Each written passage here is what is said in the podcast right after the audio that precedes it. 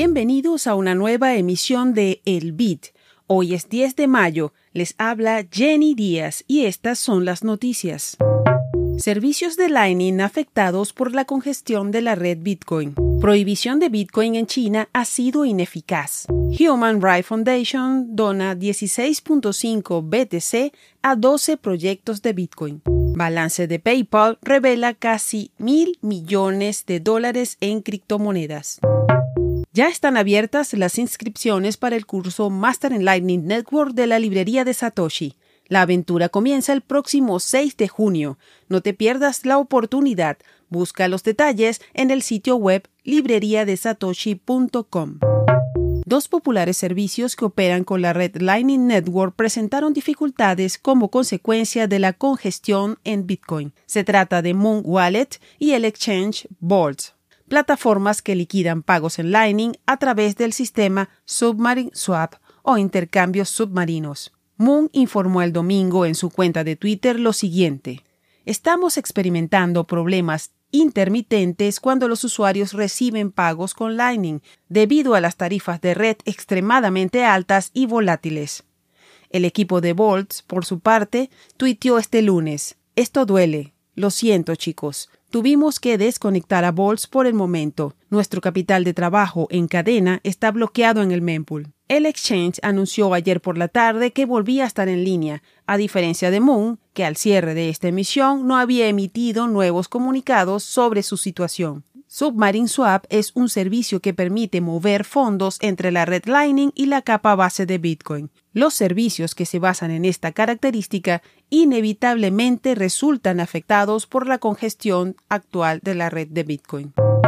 Un reporte de BNN Bloomberg reveló que el 8% de los usuarios de la fallida plataforma FTX provenían de China. El gobierno de ese país prohibió el comercio de Bitcoin y criptomonedas hace 19 meses, pero al parecer sus ciudadanos continúan participando en estos mercados. La información salió a relucir en las declaraciones de quiebra de FTX, exchange que colapsó en noviembre de 2022. La directora global de políticas públicas de Chainalysis, Caroline Malcolm, señaló, esencialmente, las prohibiciones no funcionan.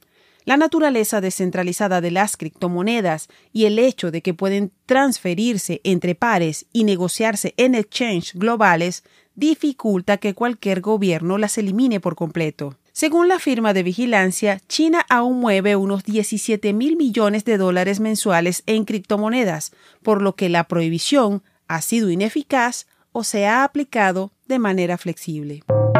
Human Rights Foundation otorgó subvenciones por 16,5 BTC, unos 455 mil dólares, a 12 proyectos de Bitcoin en todo el mundo, según informó Alex Gladstein, director de estrategia de la fundación. Los aportes fueron gestionados a través de su Fondo de Desarrollo de Bitcoin. Esta división se enfoca en apoyar proyectos de Bitcoin que trabajan en soluciones de escalabilidad y privacidad, comunicaciones resistentes a la censura, educación dentro de regímenes autoritarios, desarrollo central y construcción de comunidades. Los proyectos recibieron montos entre 10 mil y 100 mil dólares. La Human Rights Foundation señaló que desde 2020 ha hecho aportes a más de 80 proyectos con la finalidad de ayudar a que Bitcoin sea una mejor herramienta global para los derechos humanos.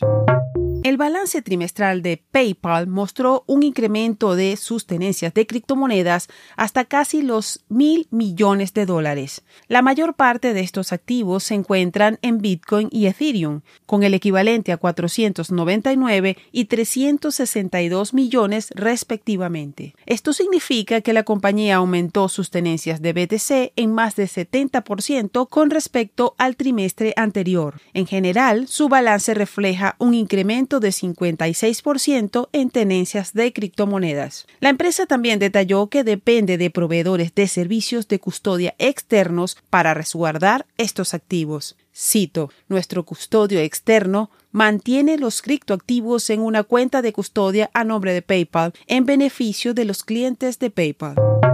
Al cierre de esta emisión, el precio de Bitcoin es de 27.640 dólares, con una variación a la baja de 0,1% en 24 horas.